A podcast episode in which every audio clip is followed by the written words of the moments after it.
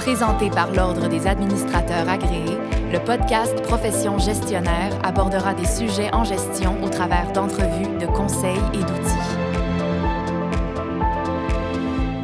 Attirer et retenir les talents, c'est vraiment pas une mince tâche depuis quelques années. Le marché du travail a été bousculé par la pénurie de main-d'œuvre, par le télétravail à grande échelle et par l'arrivée de nouvelles générations qui accordent beaucoup d'importance aux valeurs véhiculées par les employeurs.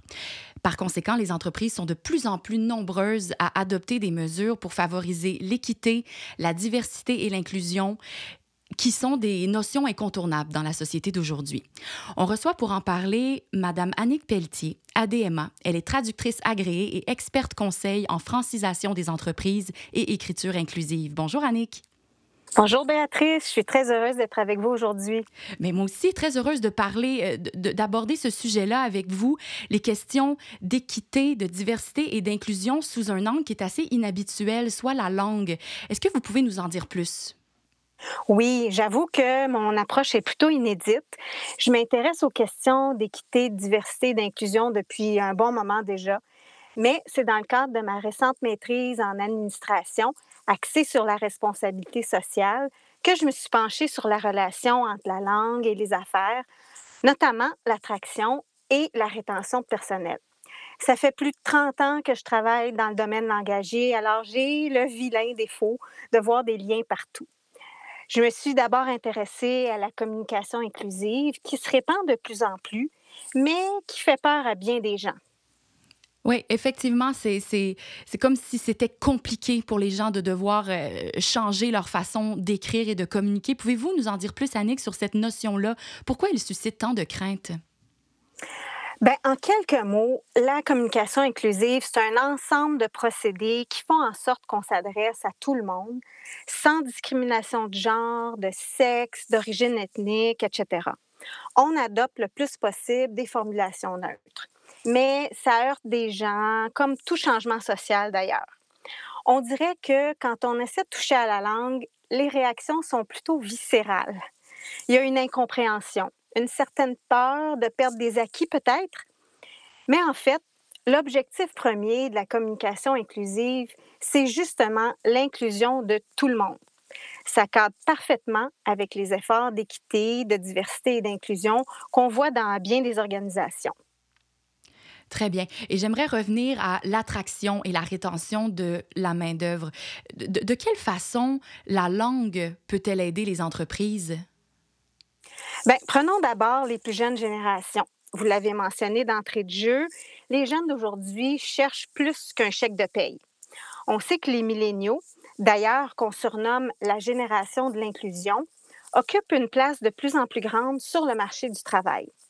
Et comme le disait récemment Carl Blackburn, président et chef de la direction du Conseil du patronat, les jeunes sont très à l'écoute des valeurs véhiculées par les entreprises. On parle de développement durable, de normes ESG, de justice, de diversité, de reconnaissance, etc. Monsieur Blackburn a parfaitement raison. Ces sujets-là leur parlent. Et justement, comment on fait pour parler aux jeunes et les attirer? Eh bien, on adopte un langage qui vient appuyer notre vision, notre mission et nos valeurs. Il faut qu'on ajuste nos communications pour répondre aux préoccupations de cette génération-là. Et ça commence avec le processus de recrutement et même avant, je dirais. Ah oui, bah, c'est intéressant ça. Donc, avant même de, de commencer le processus de recrutement, les organisations doivent faire attention à ça. Oui, une étude de LinkedIn publiée en 2018 a démontré que les mots que les entreprises choisissent pour parler d'elles-mêmes ont des répercussions directes sur l'attraction des talents. On a conclu que le langage qu'on utilise durant les entrevues, dans les documents qui font la promotion de la marque employeur et sur les réseaux sociaux a un impact sur l'attraction et la rétention du personnel. On a même noté que certains termes, le plus souvent attribué au masculin, décourage jusqu'à 33% des candidats et 44% des candidates à un poste affiché. Ah oui, d'accord, quand même, c'est pas rien. Puis dans un contexte de pénurie de main-d'œuvre, en plus, ce serait très dommage de se priver euh, d'autant de candidatures. Exactement. Avant même que commence la démarche pour postuler, un grand nombre de candidatures peuvent échapper aux organisations qui recrutent. Simplement parce qu'on choisit un vocabulaire qui donne l'impression qu'on favorise un genre ou un type de personnalité plutôt qu'un autre. Mhm. C'est vrai que si on veut faire preuve d'inclusion, ben, ça devrait aussi se refléter naturellement dans nos communications. Euh, Annick, on n'a pas encore abordé la question de la rétention de personnel. Comment est-ce que, en tant que traductrice, comment est-ce que la langue peut y contribuer? Bien, une fois qu'on a pourvu nos postes, il faut s'assurer que les gens sentent qu'ils ont leur place dans l'entreprise, qu'ils sont engagés et motivés. Là encore, les, les, sondages démontrent que plus de 50 des personnes en emploi voudraient que leur employeur en fasse plus pour augmenter la diversité. Et un des moyens concrets pour qu'une organisation puisse démontrer ses valeurs de diversité, c'est d'utiliser un langage plus universel. Un langage qui interpelle tout le monde, pas seulement le genre masculin. Mhm. Et encore plus concrètement, qu'est-ce que les entreprises peuvent faire? Qu'est-ce qu'elles peuvent mettre en place? Avez-vous des trucs à, partager avec nous là-dessus? Oui, bien, je dis toujours qu'en matière d'équité, diversité, d'inclusion, il faut que les babines suivent les bottines. On a beau mettre toutes sortes de mesures en place, choisir des images qui montrent la diversité, euh, rendre public des statistiques sur la diversité au sein de notre CA, si les mots qu'on utilise pour accompagner ces mesures-là sont pas inclusifs, ben notre message devient contradictoire. Je suis toujours surprise quand je tombe sur une page web consacrée à la diversité où tout est écrit au fameux masculin générique. Oui, c'est vrai que ça peut heurter vraiment. Et le masculin générique, c'est la règle qu'on a appris à l'école depuis le primaire, soit que le masculin l'emporte sur le féminin. Donc ça, c'est encore très présent dans les communications. Oui, c'est encore euh, présent, cette fameuse règle-là.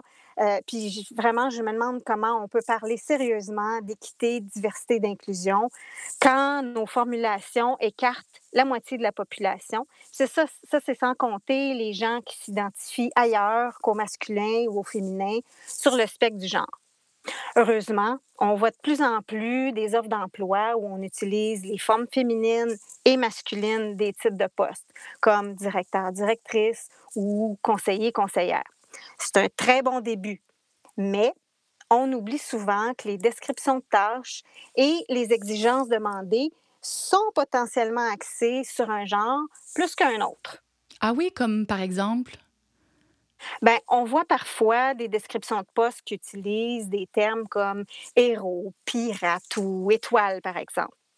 Avec toutes les difficultés à recruter, certains employeurs essaient de jazzer leurs offres d'emploi, mais ils ne réalisent pas qu'en fait, ils risquent de faire fuir certaines personnes qui ne s'identifient pas à ces caractéristiques. On sait que les femmes ont tendance à ne pas postuler si elles sentent qu'elles n'ont pas toutes les compétences requises. Alors, imaginez leur réaction en lisant une offre où on décrit le candidat ou la candidate idéale comme une superstar. Ça, c'est sans parler des personnes plus introverties ou neurodivergentes. Ou encore, la main-d'œuvre plus âgée qu'on essaie de plus en plus de retenir sur le marché du travail. Si dans votre offre d'emploi, vous indiquez que vous cherchez la prochaine étoile montante, ben, vous vous privez probablement d'un autre lot de candidatures de personnes très qualifiées, mais qui ne cherchent pas nécessairement à être des étoiles montantes. C'est vrai, c'est tellement pertinent ce que vous dites. J'ai en tête, j'ai en tête toutes sortes d'offres d'emploi qui me viennent, là, qui utilisent exactement ces mots-là. Euh, j'imagine, Annick, qu'il ne faut pas non plus oublier, vous, vous l'avez mentionné un peu plus tôt, d'autres groupes qui sont sous-représentés comme les personnes en situation de handicap.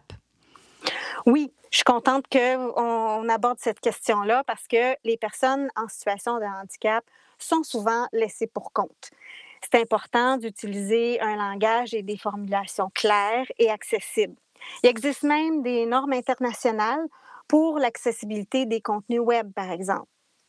En quelques mots, là, euh, rapidement, le contenu textuel doit être lisible et compréhensible par le plus grand nombre, y compris, il ne faut pas l'oublier, quand il est vocalisé par une synthèse vocale pour les personnes en situation de handicap visuel. Pour citer, là je vais, je vais dans le sérieux, la Convention des droits des personnes handicapées de l'ONU les organisations ont la responsabilité de veiller à ce que leur contenu en ligne puisse être consulté et utilisé par toute personne, même celles qui sont en situation d'incapacité. Ces contenus-là doivent être perceptibles, utilisables, compatibles et compréhensibles. Enfin, ça fait quand même pas mal de choses euh, auxquelles penser. Il faut, prendre en compte beaucoup de personnes dans tout ça. Euh, on se rend compte que le langage vraiment qu'on utilise dans un contexte d'attraction et de rétention, ça a plus d'importance qu'on pourrait le croire, finalement. Oui, tout à fait. Quand on s'y arrête, on réalise que les mots ont un impact sur les perceptions et les comportements. Puis il y a plein d'études qui le démontrent d'ailleurs. Puis si on veut influencer et convaincre les gens, ben il faut choisir les bons termes. La langue, ça peut être un outil puissant qui va venir appuyer concrètement les efforts de recrutement, d'inclusion et de rétention. Merci énormément, Annick, pour votre passage à profession gestionnaire. Donc, voici ce qu'on retient de cette conversation sur la langue comme outil d'attraction et de rétention. On va conseiller aux organisations d'abord d'adopter des communications inclusives et non discriminatoires pour appuyer les efforts d'équité, de diversité et d'inclusion, pardon, des notions qui sont vraiment essentielles pour les plus jeunes générations notamment. C'est important d'utiliser un langage plus neutre dans les offres d'emploi pour attirer des candidatures plus variées et c'est également important de veiller à ce que nos communications soient claires et accessibles, surtout pour éviter de pénaliser les personnes en situation de handicap. C'était Annick Pelletier, ADMA, traductrice agréée et experte conseil en francisation des entreprises et écriture inclusive. Si vous voulez partager sur ce sujet via les médias sociaux, ajoutez le hashtag profession gestionnaire. Merci chères auditrices et chers auditeurs. À la prochaine et merci à vous Annick. Merci. Profession gestionnaire était présentée par l'Ordre des administrateurs agréés, l'Ordre professionnel des gestionnaires du Québec. Pour des articles, des outils et des formations en ligne en lien avec le domaine de la gestion, visitez le adma.qc.ca.